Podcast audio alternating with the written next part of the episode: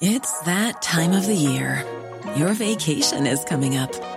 You can already hear the beach waves, feel the warm breeze, relax, and think about work. You really, really want it all to work out while you're away. Monday.com gives you and the team that peace of mind. When all work is on one platform and everyone's in sync, things just flow wherever you are. Tap the banner to go to Monday.com.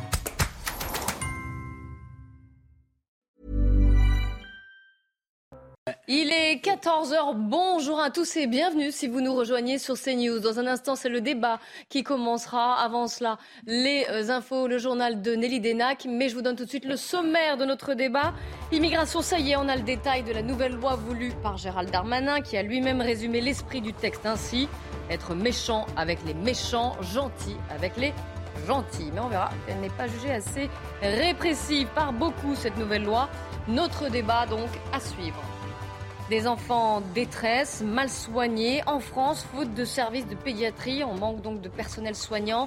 Ces personnels soignants qui tirent la sonnette d'alarme et ils se sont même invités à l'Elysée aujourd'hui. Le procès de l'affaire à l'origine du débat sur le consentement sexuel des mineurs s'est ouvert aujourd'hui à huis clos devant la cour criminelle du Val d'Oise. C'est l'affaire Sarah. La jeune fille de 11 ans avait accepté de suivre l'homme de 28 ans chez lui, d'abord poursuivi pour atteinte sexuelle il est désormais jugé pour viol. On y reviendra. Le journal donc de 14h présenté par Nelly Denac tout de suite. Bonjour Clélie, bonjour à tous. Et on commence précisément avec ces mots de Gérald Darmanin qui a voulu défendre aujourd'hui le projet de loi du gouvernement euh, sur l'immigration, un futur texte d'ores et déjà très critiqué par euh, les oppositions. Écoutons par exemple Éric Ciotti, c'était il, y a, il y a quelques minutes à peine. On n'arrive pas à expulser les personnes qui subissent une OQTF, qui sont en situation irrégulière. Donc, idée géniale trouvée par les deux ministres, on va régulariser des étrangers en situation irrégulière, entrés illégalement sur le territoire, au motif qu'ils pourraient pourvoir des métiers en tension. Voilà, donc c'est une forme de supercherie euh, pour aller une nouvelle fois vers une régularisation aller vers une régularisation, c'est naturellement offrir un appel d'air. Il n'y a aucune réalité à régulariser pour ces pseudo-métiers en tension. Voilà, et puis notez que Gérald Darmanin sera l'invité de Pascal Pro dès demain matin pour s'expliquer hein, euh, sur le futur projet de loi euh, immigration. Ce sera à 9h du matin. À Sainte-Soline, retour à Sainte-Soline après les événements du week-end. Le chantier du projet de bassine agricole n'a toujours pas repris, bien évidemment. Un site quasi désert ce matin, en dehors d'une présence toujours importante de euh, gendarmes pour en interdire l'accès. Et puis le collectif des opposants lui a tenu une conférence de presse. On va écouter un, un extrait de ce qui s'y est dit. Grâce à cette mobilisation, les machines sont toutes parties du chantier. Aujourd'hui, le chantier, il est à l'arrêt. Aujourd'hui, c'est à l'État de décider qu'est-ce qu'ils vont faire. Est-ce qu'ils vont relancer ce chantier ou est-ce qu'ils vont vraiment euh, aboutir à notre demande qui est d'arrêter le chantier et de prendre un moratoire pour l'ensemble des stockages d'eau en France? Voilà, la balle est dans le camp de l'État. On donne 15 jours à l'État pour se positionner. On va suivre ce qui se passe ici et on va mettre en place les moyens nécessaires pour arriver à notre fin. À noter également dans l'actualité euh, ce midi une nouvelle action du collectif Dernière Rénovation Place de la Concorde à Paris, demandant au gouvernement de ne pas euh, supprimer par le 49.3 un amendement accordant 12 milliards d'euros pour la rénovation thermique.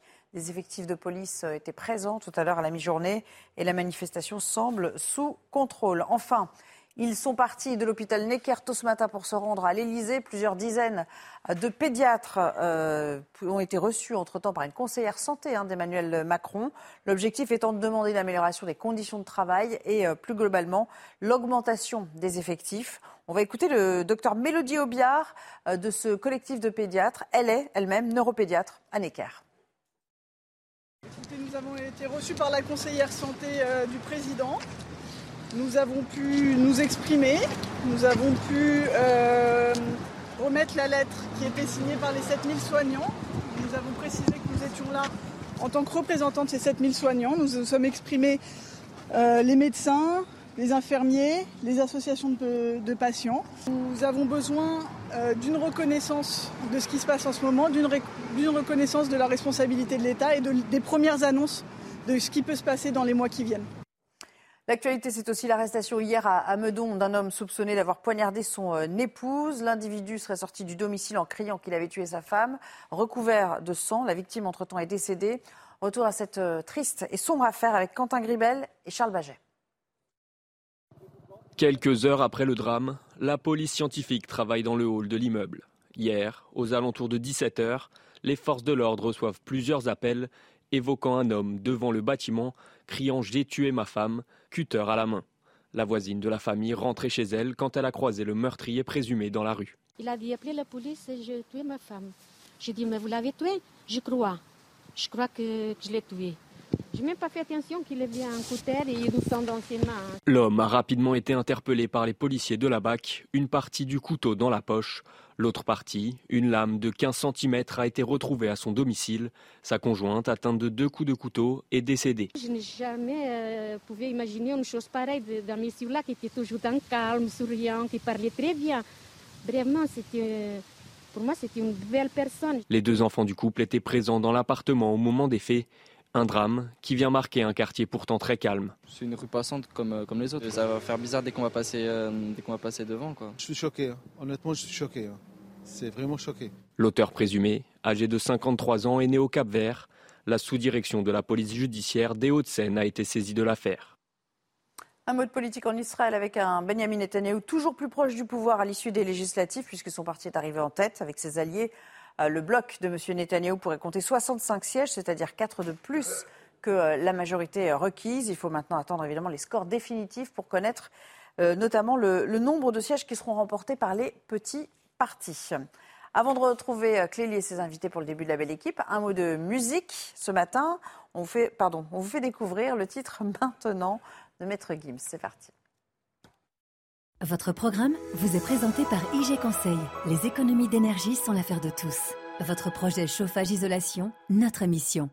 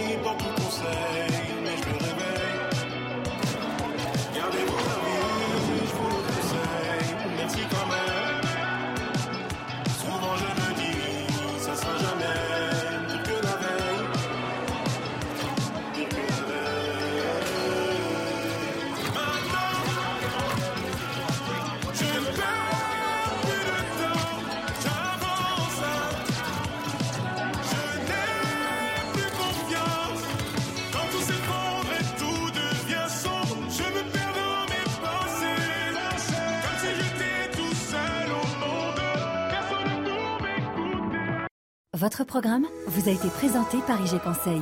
Les économies d'énergie sont l'affaire de tous. Votre projet chauffage-isolation, notre mission.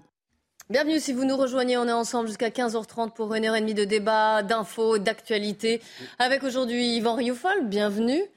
À vos côtés Gérard Leclerc. Bonjour. Bienvenue également à Jean-Claude Dacier. Bonjour et Gauthier Lebray du service politique de CNews. Vous attendiez à quoi Pas un bonjour? Non, non c'est Jean-Claude qui me fait rire. Ça commence bien. J'ai fait de drôle? Il fait rien, il fait rien. Euh, c'est bien, c'est une bonne humeur, on commence ainsi. Allez, notre débat qui va être, euh, qui va être largement consacré à cette nouvelle loi immigration voulue par Gérald Darmanin. Ça y est, il en a précisé un petit peu les contours. contours. Évidemment, ce sera euh, débattu à partir de, de, de, janvier trimestre prochain. Voilà, exactement, de janvier prochain. Mais voilà, on a l'esprit de la loi, comme on dit. Et l'esprit a été résumé ainsi. Je ne sais pas D'ailleurs, euh, ce que ça, euh, quelle réaction ça a suscité chez vous cette phrase, être méchant avec les méchants, gentil avec les gentils, quand même un peu, peu euh, étonnant, je trouve, de la part d'un ministre de l'Intérieur, non? Ouais, l'expression est simplificateur. C'est un peu simplificateur, mais on comprend bien que l'idée, c'est toujours pareil, l'équilibre. Il l'a présenté d'ailleurs avec Dussopt, qui est un ancien socialiste, voilà. Et donc, cette idée, voilà, contient le. les- Du en même temps, c'est du en même temps. Du en même temps. C'est du en même temps, absolument, et ça vient probablement directement de l'Élysée. Je ne pense pas que le président de la République ait laissé ces deux ministres dire et faire ce qu'ils ont dit et fait euh, hier. Moi, ce qui me frappe Normal. Ah, d'abord. attendez, attendez, on va commencer. Ah bah. Ah Non, non, mais c'est pas le contenu. Ah non, d'accord. Moi, ce qui me frappe d'abord, c'est que Darmanin est partout et tout le temps. Ah. On ne voit que lui, on n'entend que lui, c'est lui qui, se- qui, se- qui prend en main la plupart des dossiers. Où, où est la Première ministre Si quelqu'un peut me répondre, ça m'intéresserait. Bonne question. Allez, on commence par le volet répressif avec toute une série de mesures, encore une fois voulues par le ministre de l'Intérieur. Alors, vous allez voir euh, s'afficher. C'est.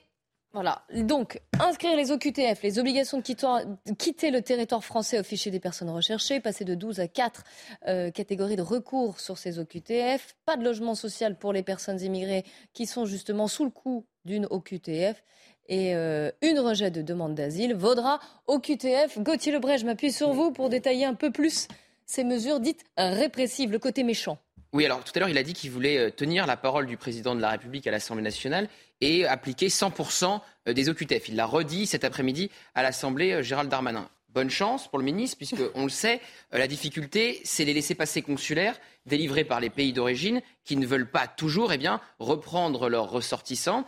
Alors, euh, Ah, et vous lui avez posé la question d'ailleurs. je lui ai posé la question, exactement. C'est c'est gentil de rendre à César ce César. Et, euh, prie, effectivement, et il m'a répondu. Oui, que- et ben écoutez, vous allez l'écouter, Ah on bah a la réponse en plus, c'est merveilleux. J'ai pris notamment deux dispositions qui d'ailleurs, ne sont pas législatives, qui vont être euh, mises en place dès la fin de semaine à la demande du président de la République. Inscrire toutes les personnes qui sont sans papier, qui doivent quitter le territoire national, dans les fichiers de police pour qu'évidemment on puisse à chaque fois euh, constater leur départ ou permettre leur départ. C'est euh, vraiment une instruction extrêmement importante et tout à fait nouvelle qui va nous aider fortement à lutter contre l'immigration irrégulière.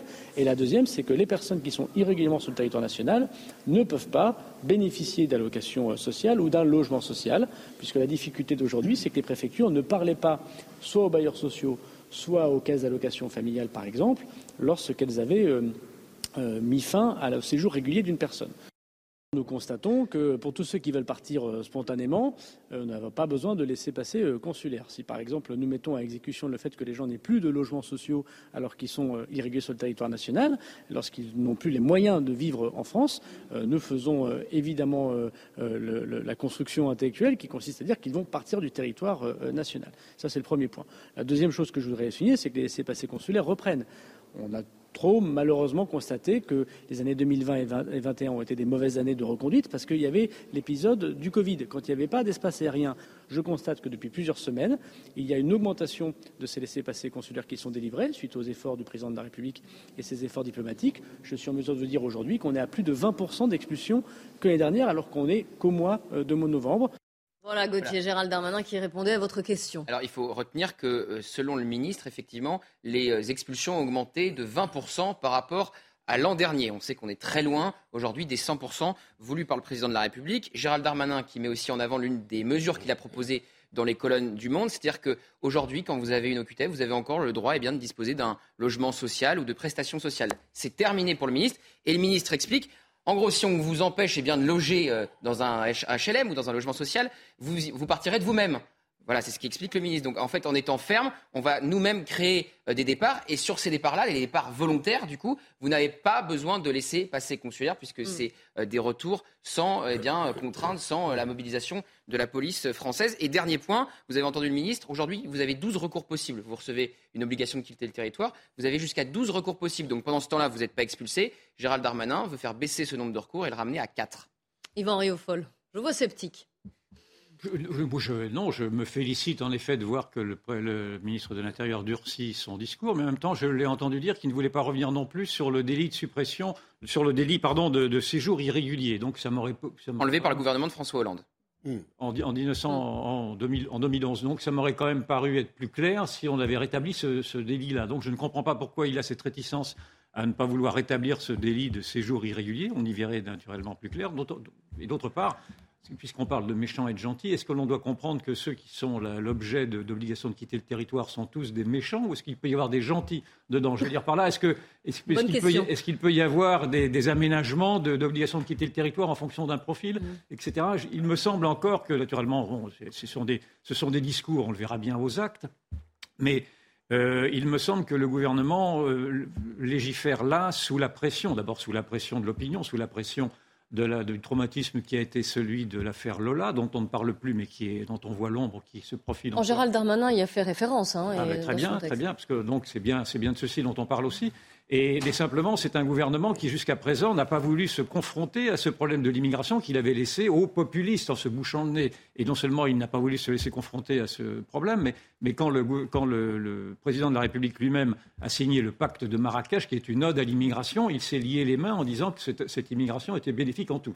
Donc, euh, pour, pour le gouvernement, l'immigration, ce sont des gentils qui viennent et non pas des méchants. Donc, je ne vois pas, pour reprendre cette ce manichéisme officiel.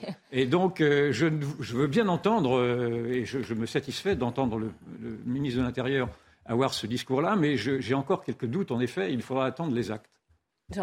Il y a toute une série de mesures quand même qui ont été évoquées, qui sont, euh, qui sont précises, qui sont qui sont réelles et qui sont importantes. Hein. Alors pour revenir à ce que vous veniez de dire, bien évidemment, et qu'il y a encore des recours possibles. Simplement, de 12, on passe à 4, ce qui est quand même plus la même chose. Donc on peut imaginer qu'il va y avoir une accélération des procédures. Il y a toutes les mesures qui ont été dites. Il y en a d'autres aussi. On ne pouvait pas tout dire, mais il faut savoir, par exemple, que désormais, maintenant, il y aura un juge unique, alors qu'avant, il y avait plusieurs juges qui se prononçaient sur la, la, la le bien fondé euh, de l'expulsion, ce qui bien évidemment là aussi rendait les choses plus compliquées, parce qu'il suffisait qu'il y en ait un qui ne soit pas d'accord avec les autres pour que euh, ce soit annulé. Euh, de même, il y a une si avant, si vous étiez arrivé depuis avant l'âge de 13 ans, c'était beaucoup plus compliqué pour vous expulser. On enlève cette. Euh, voilà, comme ça toute une série. Il y a le test de français aussi. il y a le test, de, français qui sera beaucoup plus dur. qui est très important. Fin aux réserves d'ordre public, c'est ça l'histoire de si vous étiez arrivé avant 13 ans. Voilà. Donc il y a comme ça toute une série de mesures qui, quand même, devraient euh, permettre d'accélérer euh, les choses. Cela dit, il ne faut pas non plus raconter d'histoire vous avez encore, dans un cas sur deux, 50%, vous avez des recours. Alors peut-être qu'on va les réduire avec le, le, le, fait que les conditions sont été réduites, divisées par 3, hein, parce qu'on passe de 12 à 3, mais il y aura... 4, à 4. À 4, pardon, euh, pour que ça fasse quoi, c'est ça, 4 fois 3, 12, merci. mais ce qui n'empêche qu'il va encore en rester. Et, et, de toute façon, il faut savoir qu'on peut beaucoup, il faut et on peut améliorer les choses, mais il ne faut pas imaginer que vous arrivez, quand, quand le président, euh, quand Macron a parlé de 100% de, de, de QTF qui serait effectivement, et, à mon avis, c'est absurde. C'est pas vrai. Tous les experts disent que c'est impossible. C'est impossible. Et ce qui se passe dans les pays étrangers, même les pays qui sont, si je peux dire, entre guillemets, en pointe, quand ils arrivent comme l'Allemagne à 50%, c'est déjà euh, un chiffre très important. Encore une fois, c'est un peu différent en euh, Allemagne. Je pense que si les mesures sont. Maintenant, il faut voir comment elles sont appliquées, il faut voir les détails, etc. Mais c'est, je pense, qu'une toujours pareil, une loi est faite pour être appliquée. La loi précédente, enfin celle qui est en vigueur actuellement, ne fonctionnait pas. La preuve, c'est qu'on arrivait dans le meilleur des cas à 20% sur 100%. 20%, c'est quand même pas beaucoup. Sous Sarkozy. Sous Sarkozy, et là, sur les derniers mois. Jean-Claude Je ne vais pas répéter ce qui a été dit. On n'a pas parlé du regroupement familial. On n'y touche pas. Hein. C'est pas du tout, effectivement, dans le texte de loi. Enfin, le, le texte de loi n'existe pas. C'est une question qui a été soulevée à de nombreuses reprises pendant la campagne présidentielle. Peut-être qu'elle reviendra dans le débat, parce qu'il faut se refixer les choses. Il y a d'abord un débat sans vote au Parlement, où il va se dire un certain nombre de choses. En coulisses, on va évidemment négocier. Un certain nombre de ces points, je pense, ne ne relèvent pas de la loi, je parle sous ton contrôle, mais la plupart, oui. Donc il va falloir discuter pour essayer d'obtenir une majorité qui vote globalement ce Donc texte. ça veut dire des clins d'œil très appuyés ben, parce qu'il n'y a pas, vis-à-vis des LR. c'est pour ça. On ne va pas le répéter à chaque fois. Il y a maintenant l'obligation, évidemment que ça change beaucoup de choses, il y a maintenant l'obligation pour le gouvernement d'aller chercher le soutien, l'approbation d'un certain nombre de gens chez les Républicains au Rassemblement national. J'ose dire, peut-être que certains socialistes diront oui, peut-être que certains communistes aussi diront oui. Il y a un boulot considérable par le ministre des Relations avec le Parlement. Néanmoins, je vais, comme mon camarade Yvan et comme mes camarades ici, je ne vais pas faire la fine bouche. Il y a une volonté très claire. L'opinion a été entendue. Je pense que certains médias aussi l'ont été. Je pense que le gouvernement filait un mauvais coton et je pense que le président, qui semblait faire la sourde oreille à cette situation, avait tort. Il euh, a changé d'avis, semble-t-il. Le ministre a pris le problème à bras-le-corps. Son collègue du SOPT, s'occupe du travail, lui aussi, on en parlera tout à l'heure. On ne va pas faire la fine bouche. On va espérer que quand même ce dédale juridique, administratif, juridique, qui empêchait pratiquement euh, les recours d'obtenir satisfaction et de faire en sorte qu'on expulsait un certain nombre de gens, va enfin, espérons-le, se terminer. Quatre recours, ça me paraît encore beaucoup. On verra lesquels. On verra dans quelles conditions et comment ça se fait. Le juge unique peut en effet simplifier beaucoup de choses. Écoutez, souhaitons-le, il y a un discours qui a changé. C'est ça que je veux retenir aujourd'hui. Il y a encore un débat, et puis ensuite un, un vote de la loi. On, en évidemment. En janvier, 2023. En janvier 2023. C'est là où le rendez-vous politique, peut-être rendez-vous politique de l'année avec ce nouveau Parlement, euh, sera là, au rendez-vous. On en débattra évidemment. Je voudrais vous soumettre ce qui s'est passé. Euh, c'était la semaine dernière. Euh, en tout cas, le, jugement Mohamed F, qui était jugé par le tribunal correctionnel d'Evry-Courcouronne pour un, c'est un double cambriolage qu'il a commis en Essonne. Il a violenté une femme âgée de 68 ans et il a écopé d'un an de prison avec sursis. Et pourquoi je fais le lien avec l'immigration?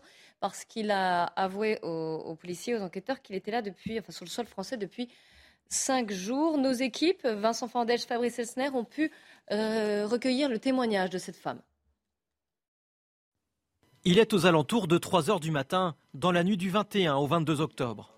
Rosemary, allongée sur son canapé, se lève pour aller se coucher. J'étais couchée ici, j'étais allongée ici, et je me lève et je m'assis. Et quand je m'assis, je vois, je, vois, le monsieur planté là, de dos, de dos, parce qu'il avait la capuche et il avait le sac à dos. Je me suis levée, j'ai avancé ici, comme ça. Et j'ai posé la question, j'ai dit, monsieur, qu'est-ce que vous faites chez moi? Il m'a fait comme réponse, je cherche où dormir. Rosemary ordonne alors à son agresseur de sortir lorsqu'il lui saute au cou. C'est en entendant les cris que le mari de la victime fait fuir le cambrioleur. J'avais du mal à, respirer et si, euh, si mon mari n'ouvre pas la porte, ben, je ne serai plus de ce monde. C'est tout ça. Dans sa course, l'assaillant tombe sur des policiers. Il est arrêté. Il aurait en fait cambriolé deux maisons ce soir-là. La procureure réclame 18 mois de prison ferme, mais à cause de propos décousus et d'une grève de la faim notamment, il écope finalement d'un an de prison avec sursis. Une décision incompréhensible pour Rosemary. L'agresseur affirme par ailleurs être arrivé en France cinq jours avant de passer à l'acte. Voilà, témoignage encore une fois recueilli par nos équipes, notamment Fabrice Elsner.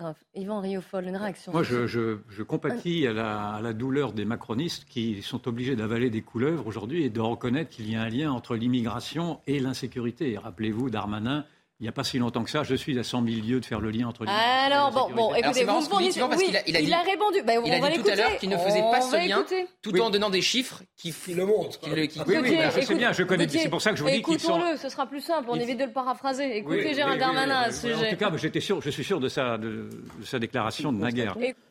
À Paris et dans les grandes métropoles, en effet, plus de la moitié de la délinquance de voies publiques euh, sont faites par des euh, étrangers, j'ai eu l'occasion de le dire c'est une infime partie des étrangers. Donc moi, je ne fais pas de lien entre immigration et délinquance. Mais ce serait absurde de ne pas constater la réalité telle qu'elle est. C'est qu'une partie euh, des étrangers dans les grandes métropoles commettent l'essentiel, la moitié, plus de la moitié en tout cas, des actes de délinquance. Et ce sont des multirécidivistes. Et pourquoi nous devons mettre ces mots sur la réalité? Parce que les Français la vivent.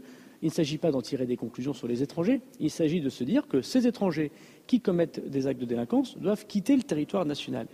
Gauthier, est-ce que vous pouvez juste euh. dire ce que vous avez dit Un pas de deux, c'est du, en même temps. Et je rappelle juste que dans oh. une interview au Figaro au milieu de l'été, Gérald Darmanin faisait très clairement le lien. Il y avait peut-être eu un petit coup de fil d'Elisabeth Borne ou d'Emmanuel Macron pour lui dire laisse cela au Rassemblement national. Yvan, je vous redonne la parole. C'est intellectuel parce que ceux qui disaient qu'il y avait un lien, j'en étais, entre l'immigration et l'insécurité, ne disaient pas pour autant que tous les immigrés étaient des délinquants. Cela allait de soi, mais c'était de dire c'était quand même de dire que la majorité des délits ou des crimes étaient commis par, euh, par, des, par des immigrés, singulièrement des immigrés clandestins. Et donc, euh, c'est pour ça qu'il est effectivement dans cette, dans cette sorte de pas de deux, appelez ça comme, comme ça si vous voulez, dans ce flou, dans ce, dans ce qui me paraît être un embarras considérable, qui, eh qui commence à, à, faire comprendre que le gouvernement n'ira jamais au bout de ce qu'il veut, de ce qu'il veut faire, parce qu'il n'est pas sur un terrain familier. Non seulement il n'est pas sur un terrain familier, mais il a lui-même, à travers le président de la République, il a lui-même avalisé la société ouverte, la société à la Davos, la société à la Soros, la société multi, Oh, la mondialiste. Ben oui, si, c'est, la société voulue par l'Union européenne,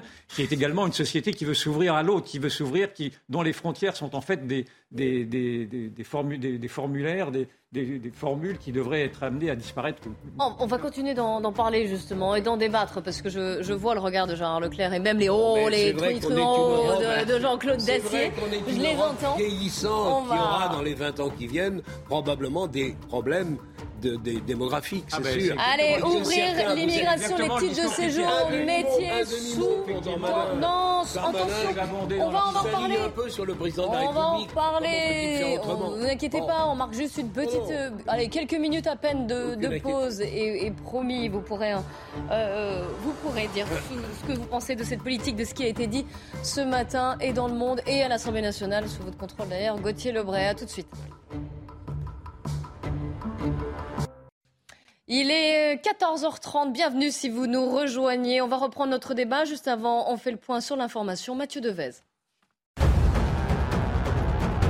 Les confinements se généralisent en Chine. Le pays a notamment confiné pendant une semaine la zone autour de la plus grande usine d'iPhone au monde. 600 000 personnes vivant autour de l'usine sont concernées. L'usine, qui emploie, plus de 200 000 personnes, est touchée depuis la mi-octobre par des cas positifs au Covid-19.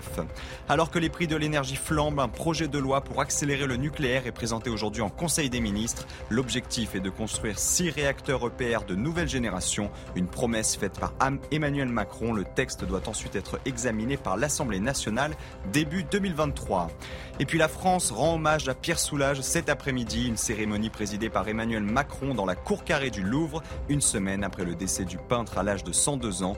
Pierre Soulages a acquis une renommée mondiale grâce à ses grandes toiles aux mille nuances de noir. Il disait chercher à en faire jaillir la lumière. On reprend notre débat avec aujourd'hui Jean-Claude Dacier, Gérard Leclerc, Yvan Rioufol et Gauthier Lebray du service politique de CNews. J'en profite pour vous dire, parce qu'on va en parler, de ce, cette loi immigration voulue par Gérald Darmanin qui a été détaillée par le ministre de l'Intérieur et par le ministre du Travail d'ailleurs dans votre quotidien Le Monde, que Gérald Darmanin, le ministre de l'Intérieur, sera l'invité demain matin de Pascal Pro. Il sera bien sûr question de cette nouvelle loi il en parlera. Avant cela, donc on a parlé du côté méchant. C'est pas moi qui le dis, hein, c'est Gérald Darmanin, je le cite. hein. Il a dit, je vous le rappelle, si vous n'étiez pas là pour le début de l'émission, vouloir être gentil avec les gentils, méchant avec les méchants. Le volet méchant, répressif, on a pu en, en faire un, un point. Je voudrais qu'on aille sur le volet euh, gentil, dit gentil, dit intégration. Vous allez voir différentes mesures qui sont proposées par le, par le ministre.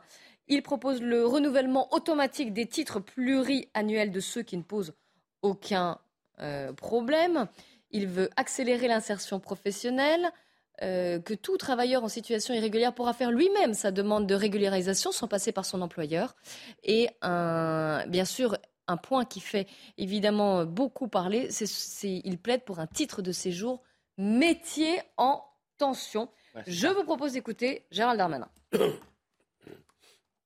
Nous demandons une forte intégration de la part des étrangers, de tous les étrangers qui viennent sur le sol national, avec un examen de français qui sera obligatoire pour tous les étrangers et qu'ils devront réussir, sinon ils n'auront pas leur titre de séjour. C'est une révolution extrêmement importante, partant du principe que la langue fait partie évidemment de ce qu'on demande pour l'intégration. Et, si je devais résumer, une intégration par le travail, puisque nous, nous souhaitons être euh, en accompagnement de tous les étrangers qui travaillent en France, notamment dans les secteurs dits en l'hôtellerie, la restauration, les bâtiments et travaux publics. Le ministre du Travail a eu l'occasion d'évoquer ces, ces métiers en tension. Et euh, évidemment, nous avons déjà aujourd'hui un système qui fait soit du travail au noir, les gens ne sont pas déclarés et donc sont exploités. Et c'est parfois des filières d'immigration euh, clandestine nombreuses.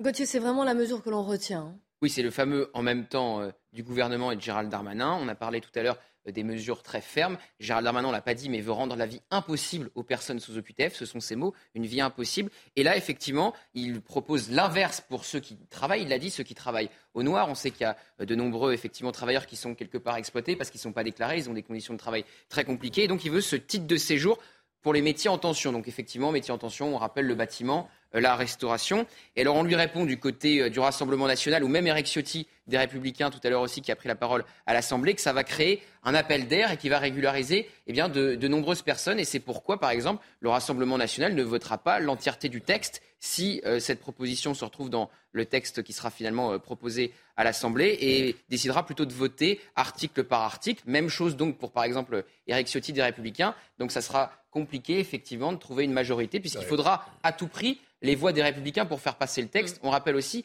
que le 49.3, c'est pas illimité. Hein, parce que là, on a l'impression que le 49.3, c'est illimité puisqu'on est sur des textes budgétaires. Là, effectivement, le gouvernement peut en, en déployer autant qu'il veut, mais sur les textes non budgétaires, eh bien, on a le droit qu'à un 49.3 par session. Donc, vous ne pouvez pas faire passer la réforme des retraites par 49.3 et la réforme sur l'immigration. Donc, il faut choisir pour le gouvernement, il faut trancher, et donc, euh, il faudra sans doute faire des compromis avec les oppositions de droite, puisque la gauche, d'ores et déjà, ne votera pas ce texte, on le sait. Mais vous l'avez dit, hein, l'opposition de droite qui n'est pas forcément en accord avec ces mesures.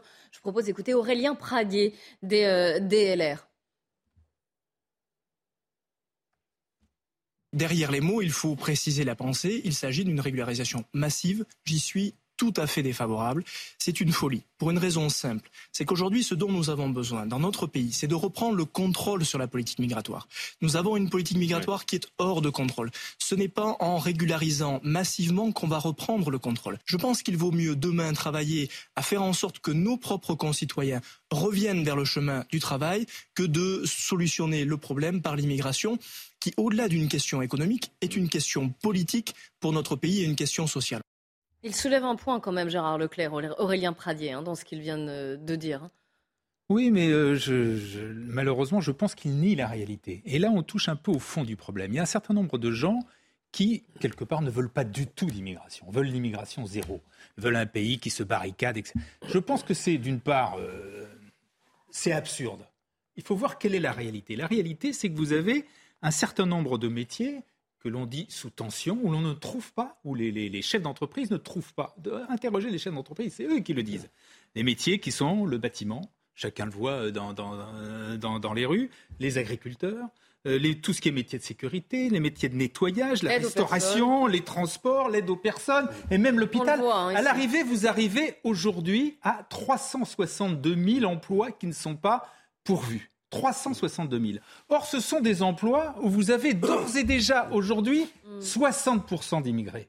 Alors, vous pouvez raconter tous les discours que vous voulez. La réalité, c'est celle-là. C'est que sans ces immigrés, eh bien, ce pays ne tourne pas ou ne tourne pas comme il devrait tourner. Parce que 360 000 emplois qui ne sont pas pourvus, ça fait euh, des transports qui n'existent pas parce qu'on ne trouve pas les chauffeurs, ça fait des couvreurs, des maçons, etc., qui cherchent des emplois, ça fait des agriculteurs qui ne trouvent pas des gens pour ra- ramasser les melons ou euh, cueillir Gérard, les, les fruits. Explique-moi que dans la situation que tu décris et qui est exacte, explique-moi pourquoi en France nous avons entre 3 millions et demi et 6 millions de chômeurs euh, qui, euh, selon, Ben, je selon déjà- qui les compte, hein, ben, je l'ai déjà expliqué. Comment, comment on fait? je l'ai- pas déjà là un problème Je l'ai déjà expliqué. Il y a un problème. J'ai dit, Ah j'ai oui, employé me le terme régulièrement d'incitation au travail. Ah oui, C'est pour ça que je suis d'accord avec le principe de, de réformer l'assurance chômage et les- les- pour rendre le travail plus incitatif.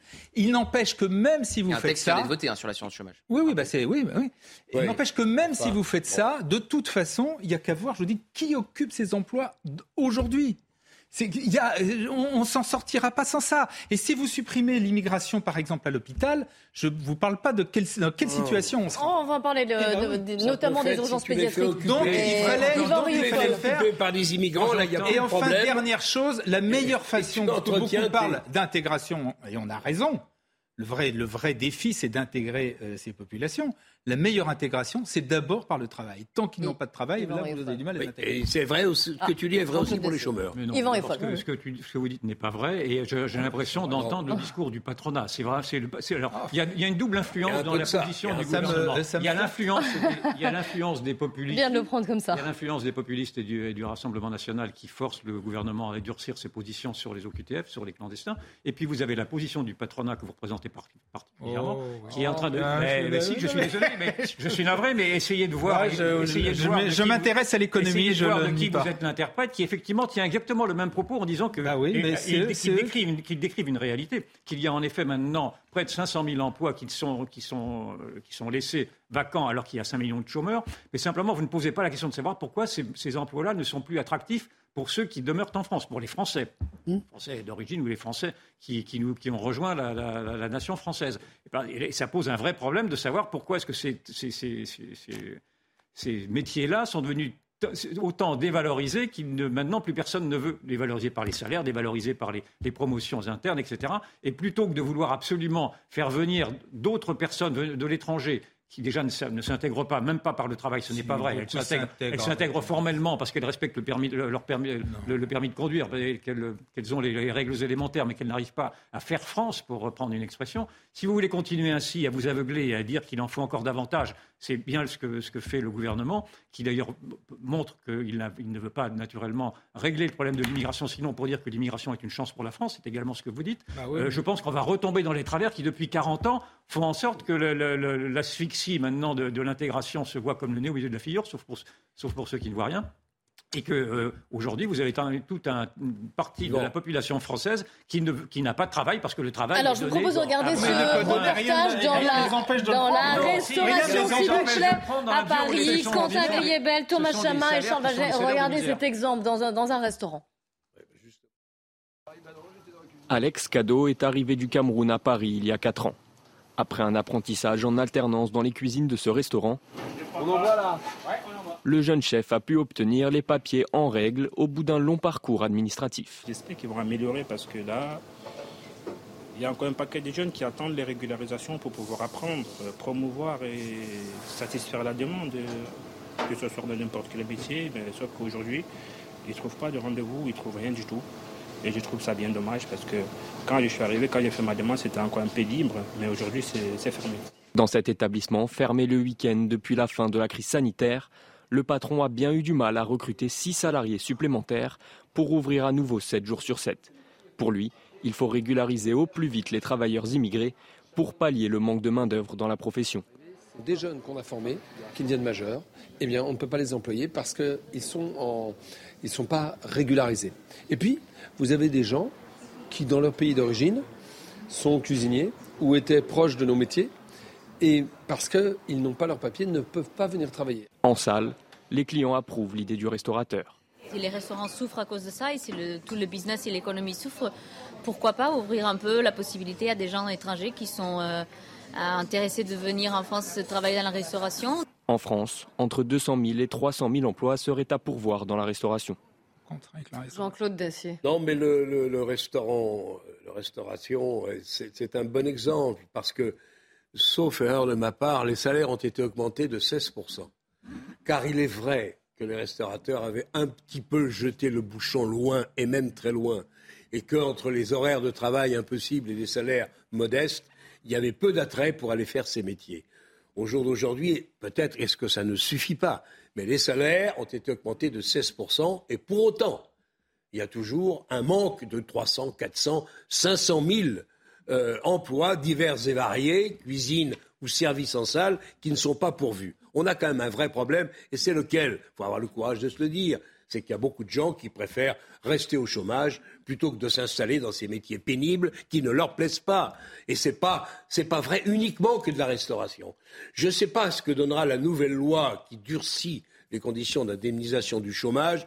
Je confesse l'avoir mal regardé encore, donc je n'en ferai pas de commentaires. Je vais attendre les résultats. Je crains que ça ne soit pas suffisant. Mais à côté de la restauration, vous avez aussi des dizaines et des dizaines de milliers d'emplois qui ne sont pas pourvus pour les mêmes raisons. Tant qu'on n'aura pas le culot, le courage, pardon, de regarder la situation du chômage dans ce pays, avec des gens qui négocient des conventions de départ avec leur patron, même si le patron n'est pas d'accord, qui partent deux ans au chômage, qui continuent de travailler un peu au black quand ça les arrange, tant que vous n'aurez pas réglé ce problème-là, central, qui permet à des millions de gens de, vivre convenablement apparemment, sinon ils seraient, au boulot. Tant que vous n'aurez pas réglé ce problème-là, ben, vous serez attiré par les situations que décrit euh, notre camarade euh, euh, Gérard, qui est de dire, bah, puisque les Français ne veulent pas faire ces boulots-là, euh, ben, on va prendre des immigrés et on va les, on va les titulariser derrière. Sur ce schéma-là, moi je pense qu'il n'y a pas de majorité à l'Assemblée nationale pour voter cette partie du texte. On en reparlera.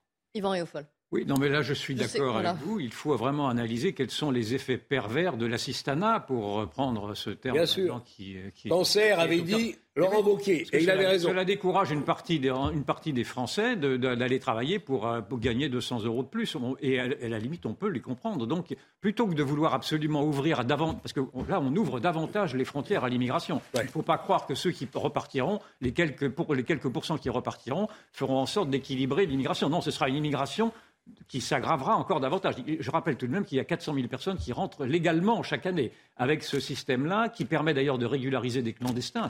Normalement, un clandestin ne devrait pas pouvoir être régularisé. Là, le, Darmanin autorise à régulariser des clandestins. Je ne sais pas si vous vous rendez compte de la perversion intellectuelle.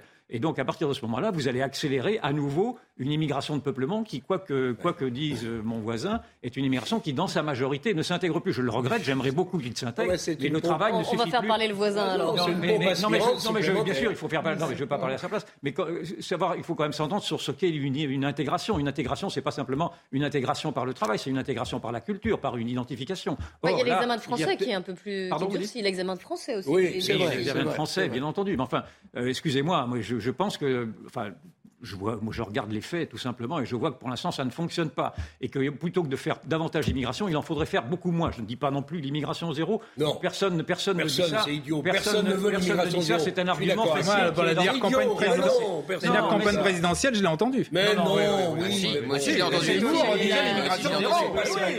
C'est aussi bête que d'avoir dit le Covid zéro. Tout a été dit pendant la campagne présidentielle et beaucoup en tout cas, en tout cas, personne ne dit qu'il faut une immigration zéro, mais tout le monde dit en tout cas. Moi, je dis qu'il faut, qu'il faut, très, faut réduire très drastiquement l'immigration et que là, on va faire exactement l'inverse. Alors, oui, sur le voisin, donc, Gérard Leclerc. Je suis heureux de vous entendre, vous n'êtes euh, pas favorable à l'immigration zéro. Je répète qu'il y a un certain nombre de gens, j'ai entendu oui, ces idées-là. Deuxièmement, alors, si c'est pas l'immigration zéro. Non, mais n'en prenons pas. Si c'est pas l'immigration zéro, c'est l'immigration quota.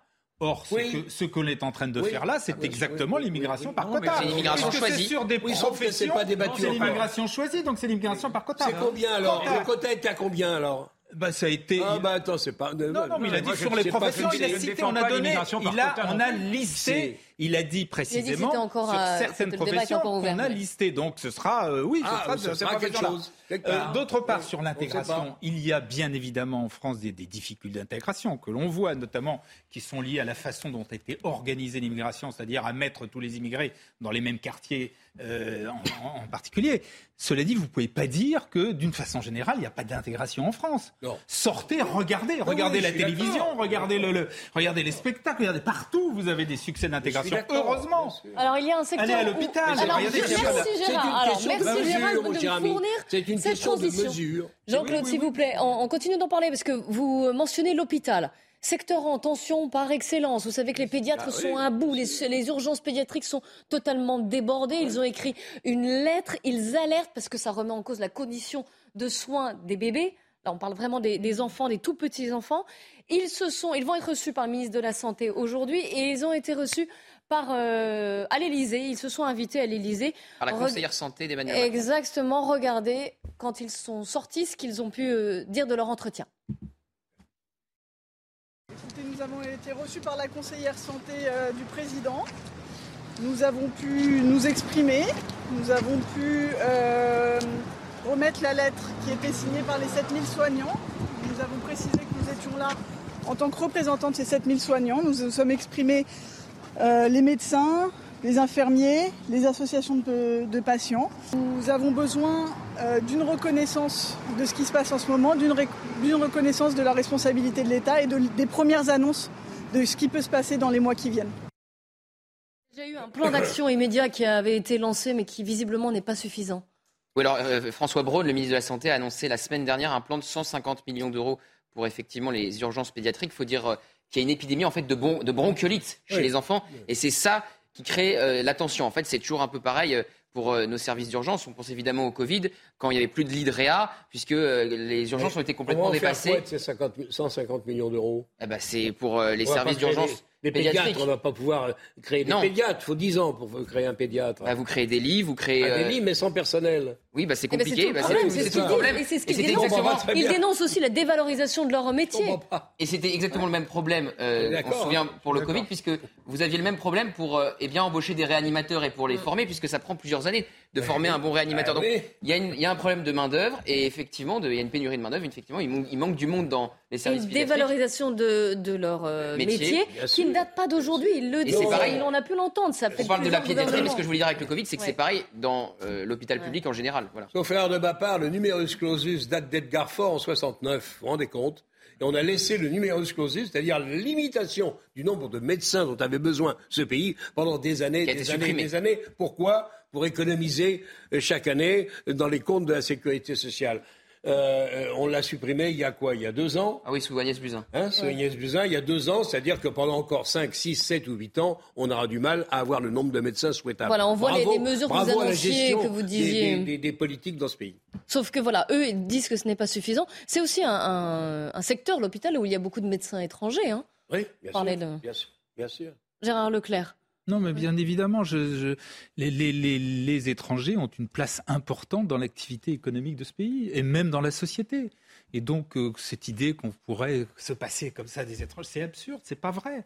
Alors, il est- l'idée, c'est pas non plus euh, pas tomber dans l'excès inverse en disant que la France est un pays, euh, le guichet est ouvert et tout le monde peut venir. Bien sûr que non.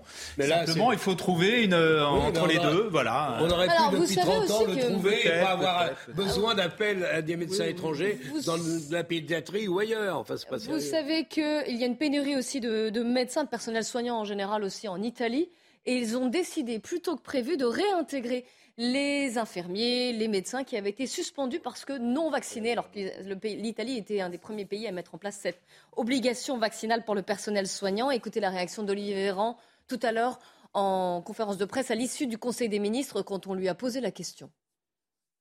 La Haute Autorité de Santé et l'Académie de médecine se sont à nouveau prononcés cet été en disant qu'il ne fallait pas réintégrer à ce stade les soignants non vaccinés. Donc nous le faisons comme nous le faisons depuis le début de la crise sanitaire. Nous suivons les avis des autorités scientifiques.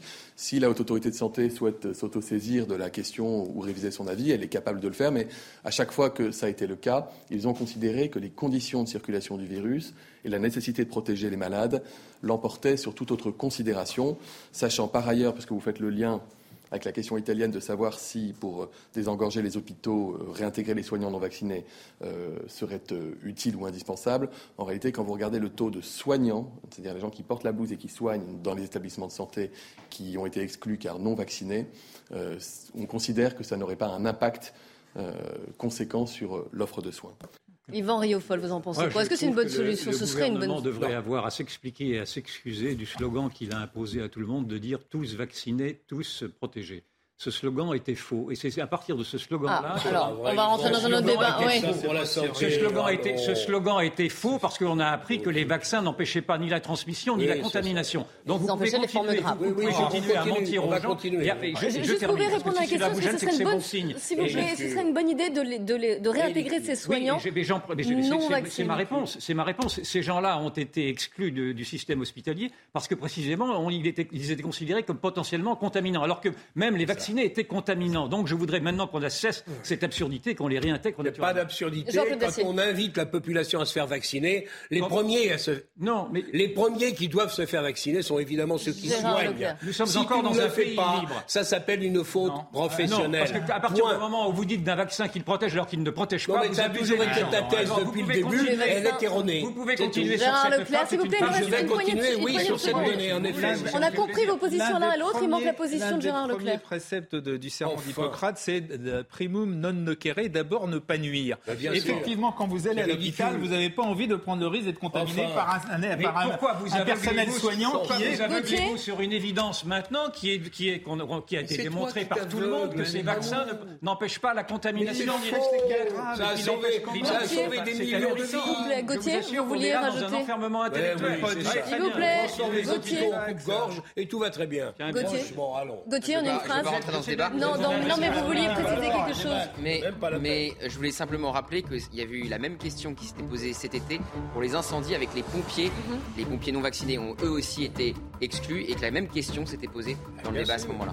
Allez, on se retrouve juste après le journal de, de 15h. On reprendra notre euh, débat et on parlerait du procès de l'affaire qui est à l'origine du débat sur le consentement sexuel des mineurs. Restez bien avec nous.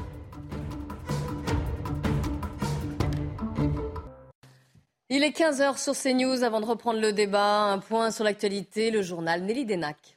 Bonjour Clélie, bonjour à tous. Euh, l'actualité marquée par euh, le gouvernement qui a dévoilé, vous le savez aujourd'hui, les grandes lignes de son euh, futur projet de loi sur l'immigration. Un texte très critiqué d'ores et déjà par l'opposition, avec par exemple un Éric Ciotti qui le qualifie carrément de supercherie, je le cite. Gérald Darmanin a quand même voulu le défendre tout à l'heure au sortir du Conseil des ministres. On l'écoute. Nous devions être désormais gentils avec les gentils, c'est-à-dire avec les étrangers qui veulent travailler en France, euh, respecter nos règles, parler notre langue, être amoureux de notre drapeau.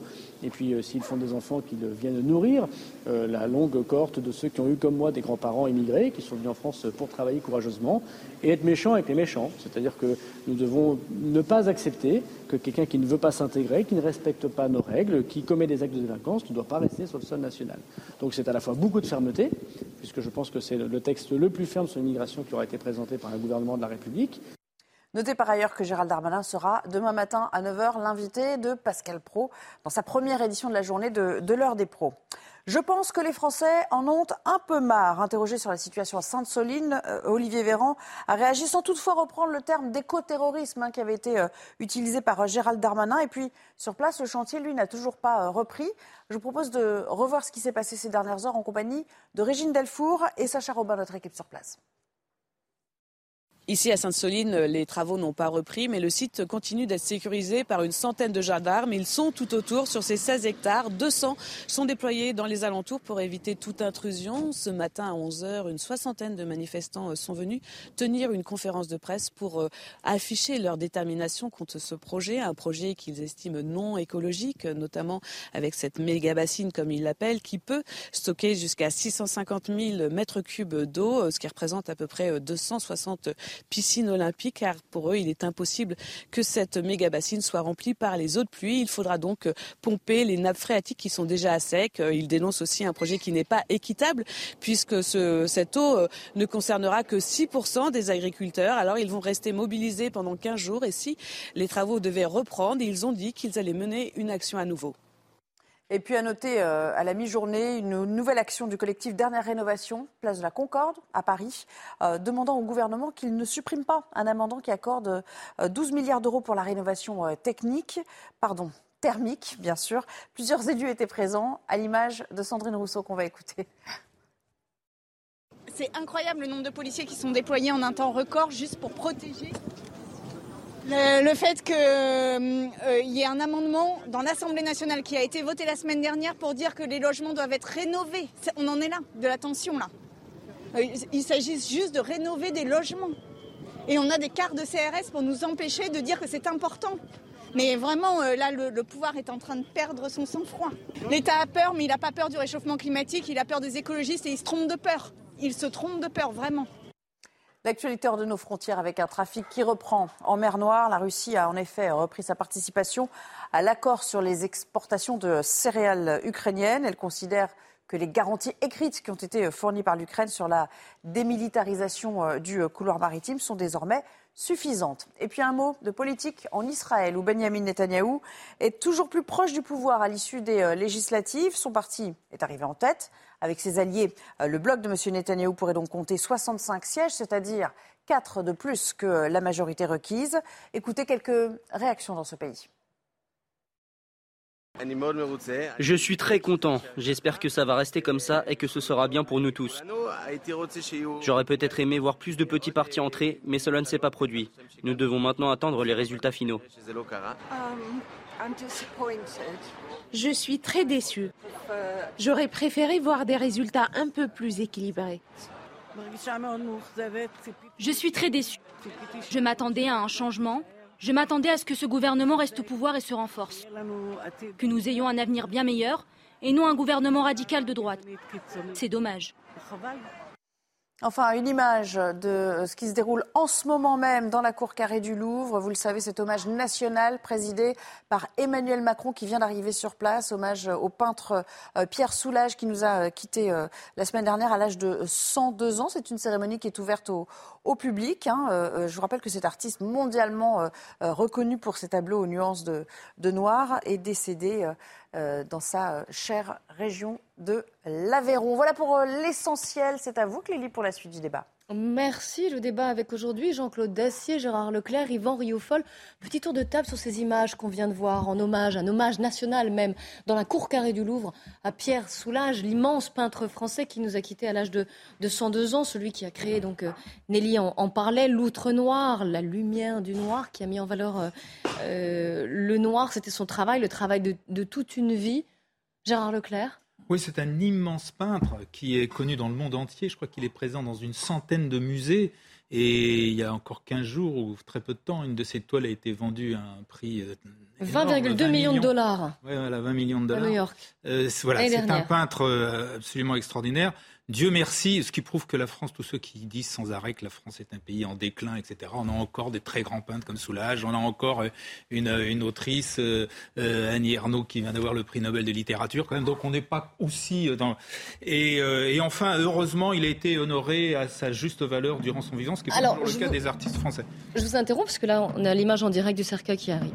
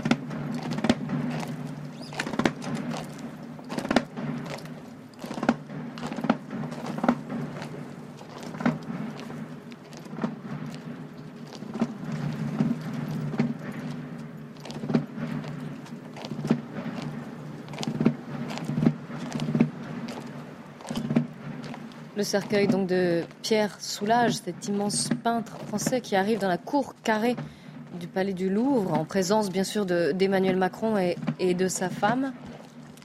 C'est pas la première fois qu'un artiste est honoré dans la cour carrée du, du, Louvre. Le Louvre qui avait déjà accueilli les hommages nationaux de Georges Braque, le peintre, c'était en 1963. Le Corbusier, l'architecte, en 1965. Et André Malraux aussi, en 1976. Oui, ben c'est un très grand artiste, un peu intimidant, enfin en ce qui me concerne, mais qui a été au bout de la démarche artistique qui consiste à montrer ce qu'est l'invisible, à faire toucher l'invisible. Et qu'est-ce qu'il y a de plus invisible que le noir? Et c'est vrai qu'il a eu cette sorte d'idée fixe de vouloir creuser cette matière et de ne pas sortir de, ce, de, de, de cette obsession-là de montrer que le noir avait d'une couleur et que le noir pouvait montrer quelque chose d'autre que l'invisible, précisément. Donc en cela, il a une démarche très intéressante. Euh, ce qu'on peut lui reprocher, c'est de ne pas avoir été au-delà de, cette seule couleur noire. Peut-être, euh, moi j'aurais aimé peut-être qu'il développât euh, d'autres, talents qu'on ne peut pas lui connaître. L'outre rouge, peut-être L'outre rouge, je ne sais pas, ou du figuratif. Et, en cela, il est un peu intimidant parce qu'on ne sait pas s'il, avait, si cette idée fixe était simplement une conception intellectuelle chez lui ou si c'était vraiment le, le message qu'il voulait faire passer. Jean-Claude Dacier. Oui, c'était un comme tu l'as dit, un peintre matin, midi et soir, toute sa vie, il a été la peinture. il a découvert euh, petit à petit et progressivement le noir et, cette capacité qu'avait cette couleur de capter et de réfléchir à la lumière. C'était un génie. Euh, C'était pas un homme de marketing. Il dit tiens, comme on en voit beaucoup, tiens si je faisais du noir. Non, il a abouti et il a terminé son parcours exceptionnel de génie de la peinture en, travaillant comme, comme, comme on sait qu'il a travaillé avec des œuvres qui, le monde entier les admire, c'est pas tout à fait un hasard. je, vais, retenir cette phrase. Le monde entier admire un génie, vous l'avez dit, euh, de la peinture française. Euh, dans l'actualité également, et cette affaire qui avait initié le débat sur le non-consentement des mineurs, eh bien, le procès d'un homme accusé d'avoir violé une fillette de 11 ans qu'il avait estimée euh, consentante. C'est ouvert à huis clos mercredi devant la cour criminelle du Val d'Oise. On fait le point avec Sandra Busson. Sarah est une jeune femme de 17 ans aujourd'hui. Elle s'assoit au premier rang face au magistrat de la cour criminelle, emmitouflée dans un gilet gris collé à la psychologue qui l'accompagne. Elle tourne légèrement le buste vers le mur pour ne pas voir l'homme, aujourd'hui âgé de 33 ans, accusé de l'avoir violée en 2017 alors qu'elle en avait 11. Ce jour-là, elle rentre du collège et cet homme qu'elle a déjà croisé deux fois par le passé lui propose de monter chez lui.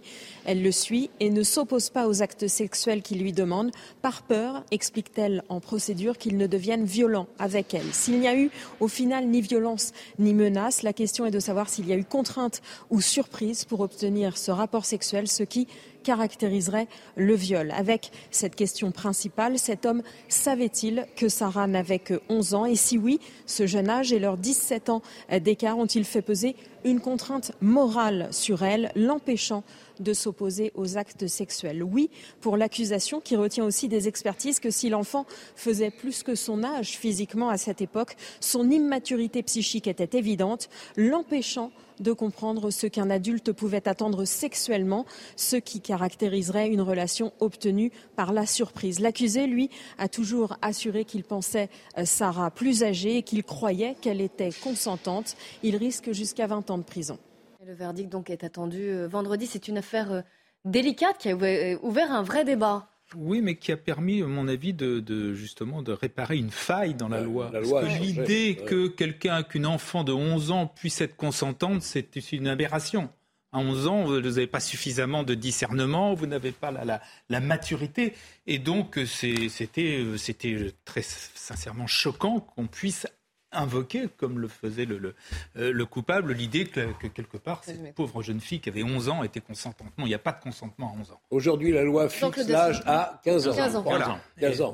Jusqu'à 15 ans, euh, l'enfant est, par, euh, par la loi. Hmm. on sait qu'elle elle ne peut pas être consentante à quoi que ce soit. Et moi, je ne sais pas, je, je, je voudrais voir l'accusé. Je, mais honnêtement, euh, j'arrive pas à concevoir qu'un homme, qu'un adulte puisse euh, puisse s'intéresser à une, gamine de 11 ans, même qui en fait 12 ou qui en fait 13. C'est très difficile. Alors je suis prudent parce qu'encore une fois, je n'ai jamais vu cette jeune fille. Je n'ai pas vu non plus l'auteur des faits. Mais honnêtement, c'est dur à digérer quand même. Quand vous avez une enfant de cet âge et que euh, vous l'invitez à monter. Non, franchement, c'est insupportable absolument insupportable. Et au moins, quelque chose de très positif a été suivi, c'est qu'on a changé la loi. Oui, je suis d'accord, mais en même temps, c'était, ce sont des relations qui ont été mises en scène par les romanciers eux-mêmes, euh, Lolita. Oui, c'est vrai, c'est pas pour autant que ça... Euh, Iseux doit avoir 13 ans. Euh, pas pour autant que ça les excuse. Enfin, la loi a changé depuis. Ça n'excuse pas du tout. Non, mais je, je me, moi, je me réjouis je me réjouis que l'on comprenne en effet qu'un consentement ne, soit vicié dès le départ quand vous avez 11 ans. alors est-ce que c'est jusqu'à 15 ans? Mettons 15 ans, oui, pourquoi pas? Donc je trouve que ça clarifie les choses. Mais en même temps, ce sont des relations qui existent aussi. C'est vrai et Juliette étaient mineurs. De Roméo et Juliette, par exemple. Les deux. Les deux.